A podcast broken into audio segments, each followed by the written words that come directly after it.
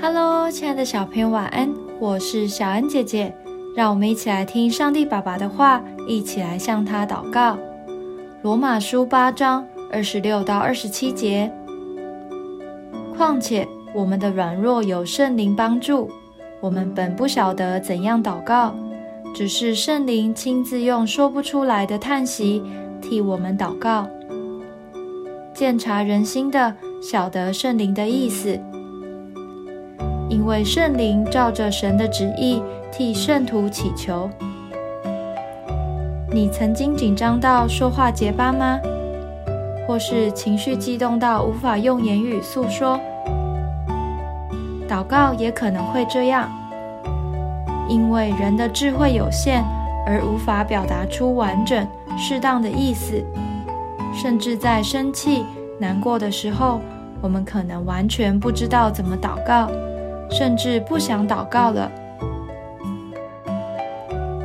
幸好我们的软弱，圣灵知道。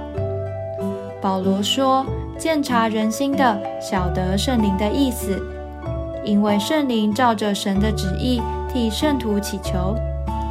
住在心中的圣灵，比你还清楚自己的处境跟心情。你表达不足的地方，他都会为你说话。”而且是按着神的旨意，把你真正的需要告诉神。圣灵的祷告就好像父母扶持孩子一样，让我们无论在何时何地，都能在祷告中得到平安哦。我们一起来祷告，亲爱的圣灵，谢谢你在我表达不周全的地方为我补足。